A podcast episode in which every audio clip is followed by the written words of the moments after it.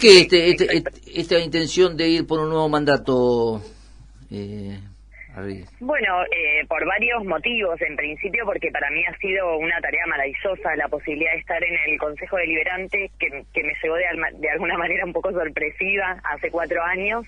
Eh, me permitió crecer desde lo personal, desde lo profesional, desde lo político en un montón de cuestiones y siento que siento y también nos, nos dicen, ¿no? Y hay una respuesta de la gente, de los vecinos y vecinas, que nuestra participación, nuestro paso por el Consejo en estos cuatro años ha permitido llevar al Consejo cosas que antes no se discutían, ¿no? Esta, esta composición actual del Consejo, que, que tiene entre otras cosas que, hay gente joven, que, que quizás no veníamos tanto de la política, hay como algunas características que yo siento que nos han permitido ser un consejo plural, diverso y llevar a discusión temas que eh, venían estando bastante ausentes ¿no? en, las, en las gestiones anteriores.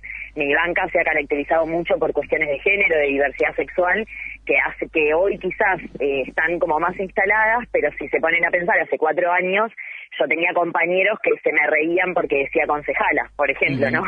Dentro del mismo consejo deliberante, eh, o, que cuestionaban mi militancia feminista, y hoy son compañeros que trabajan conmigo en proyectos que tienen que ver con cuestión de género.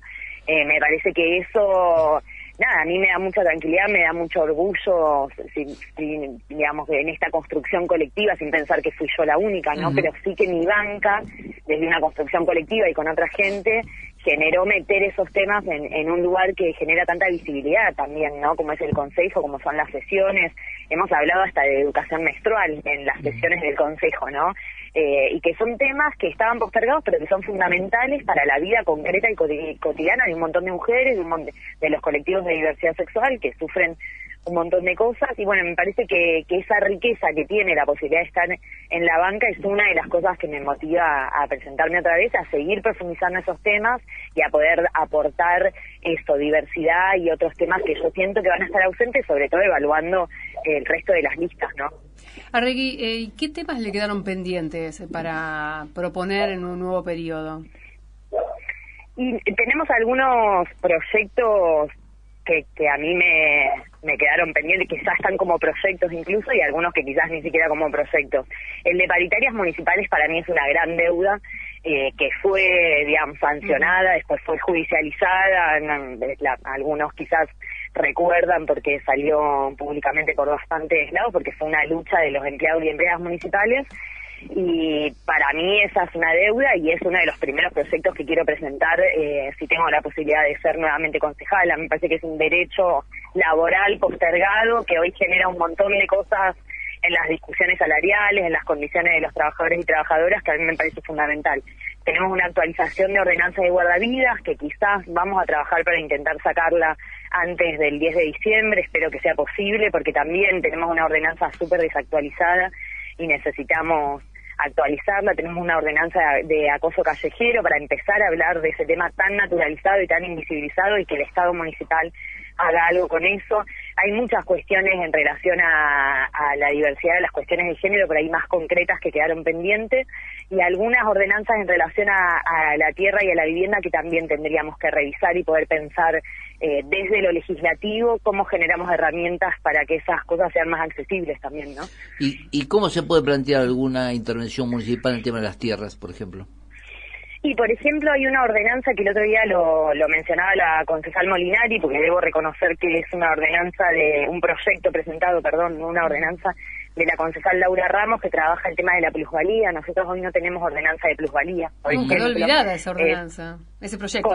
Quedó olvidado ese proyecto, hace años. Claro, exacto, ¿no? Y la otra vez en el debate surgió el tema y, y la concejal Molinari lo trajo y me miraba y me decía, nos quedó pendiente. Y la verdad que sí, como más allá de las diferencias eh, ideológicas y de espacios que podamos tener, es un tema que la verdad que hubiera estado bueno trabajar y, y nos quedó, bueno, la verdad es que quienes nos conocen un poco a los concejales que hoy estamos y nos han visto, ha sido un consejo muy trabajador, siento yo, por lo menos hemos trabajado un montón y la verdad es que te das cuenta que siempre falta, que, que es, eh, es mucho lo que hay para hacer, hay muchas ordenanzas que, que han quedado desactualizadas, hay mucho para actualizar, hay mucho para llevar adelante y no y esa ordenanza, ese proyecto incluso está escrito, digamos, podríamos haberlo levantado y trabajado. Bueno, ¿quién ¿Cuál sería la idea? Eh, también. El, dinero que se recaude, ¿cuál sería la idea? ¿El dinero que se recaude por plusvalía eh, destinado a viviendas?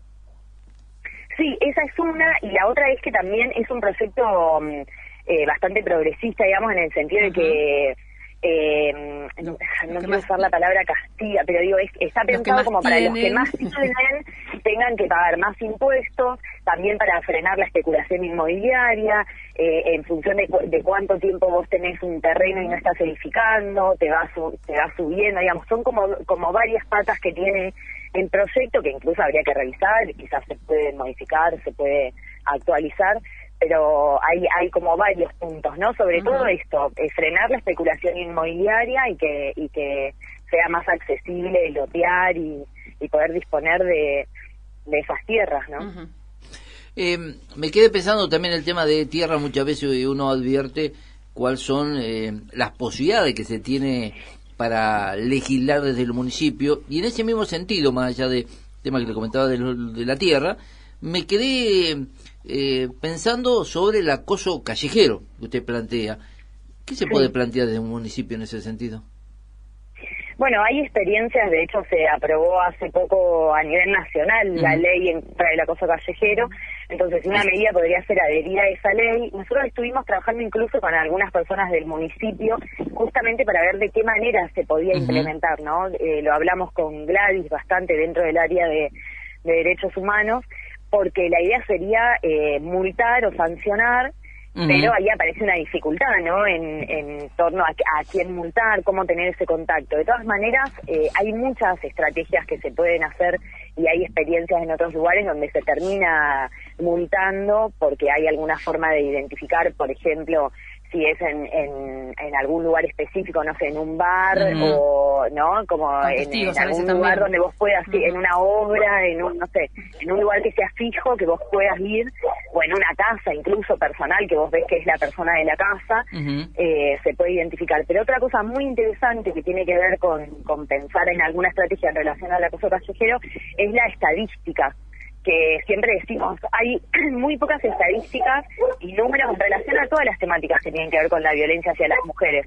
Hoy en nuestra ciudad no tenemos números de nada de lo que pasa en relación a las mujeres no podemos pensar políticas públicas sin números, es muy difícil.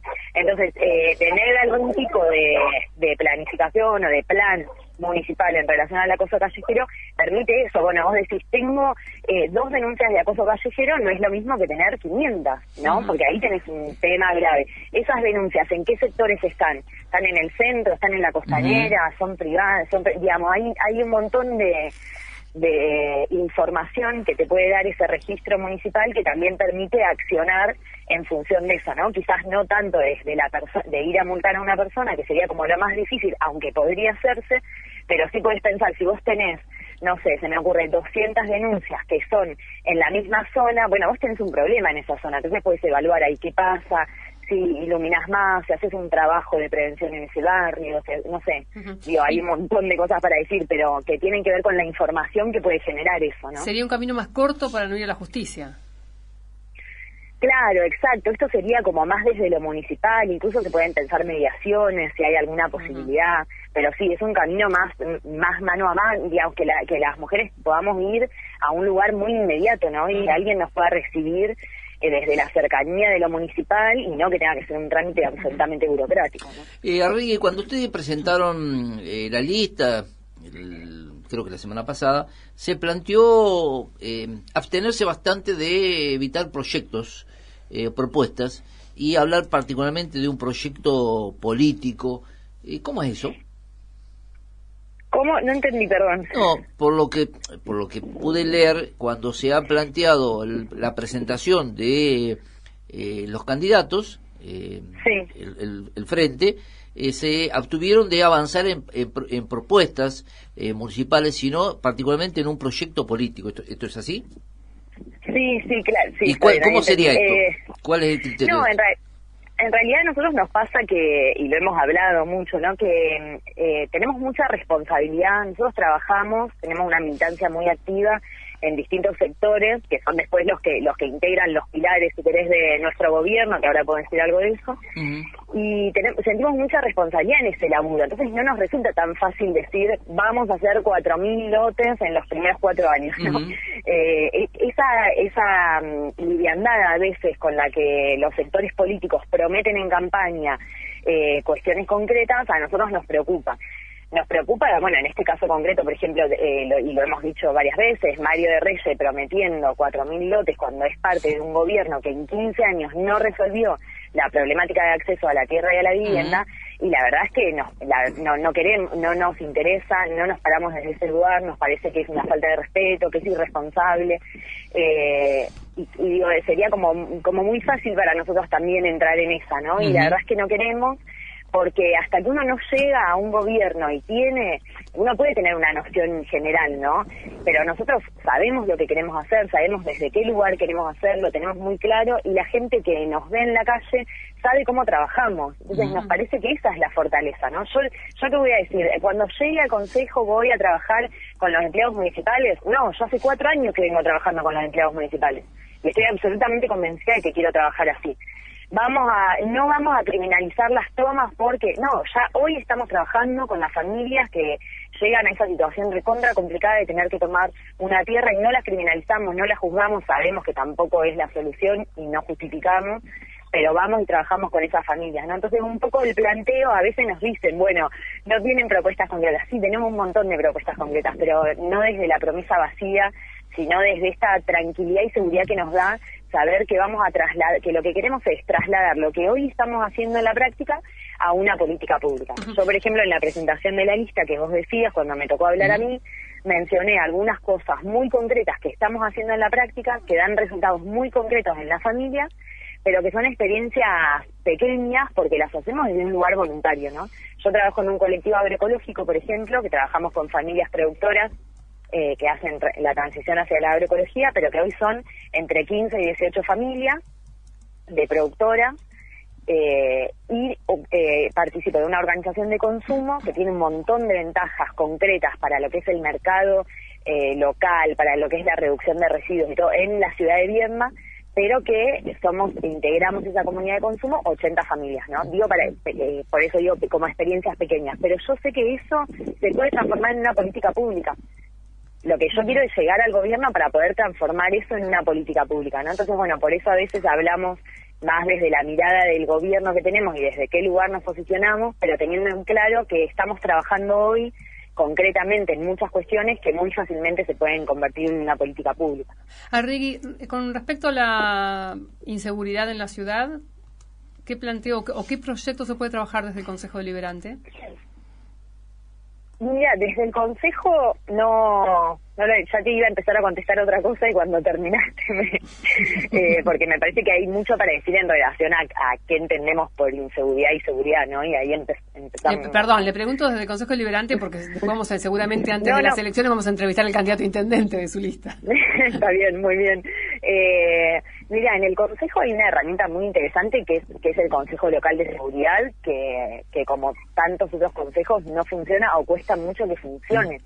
Yo no, no tuve la posibilidad de integrar eh, en estos cuatro años, porque bueno, me interesó integrar otros consejos quizás, pero desde que siempre hay un concejal presente en el Consejo de Seguridad, pero he charlado con mis compañeros, la verdad es que es muy difícil activar desde ese lugar, pero me parece que esa instancia de participación ciudadana que, que no es solo del Consejo Deliberante, ¿no? Pero que, que puede funcionar dentro del Consejo y que además los concejales formamos parte del Consejo de Seguridad, me parece que es fundamental porque el tema esto de la seguridad y la inseguridad es un tema recontra complejo que a veces se reduce a, eh, no sé, poner más policía en la calle y claramente no es la solución y que si no pensamos estrategias colectivas que tengan más que ver con la seguridad ciudadana, ¿no? Y con, con esto de pensarnos como vecinos y vecinas siendo parte de un entramado y cómo entre todos podemos pensar estrategias para cuidarnos, me parece que no funciona, ¿no? Yo iría más por ese lado. Muy bien, concejal, le agradecemos la comunicación, que tenga buen día. Bueno, muchas gracias, hasta luego.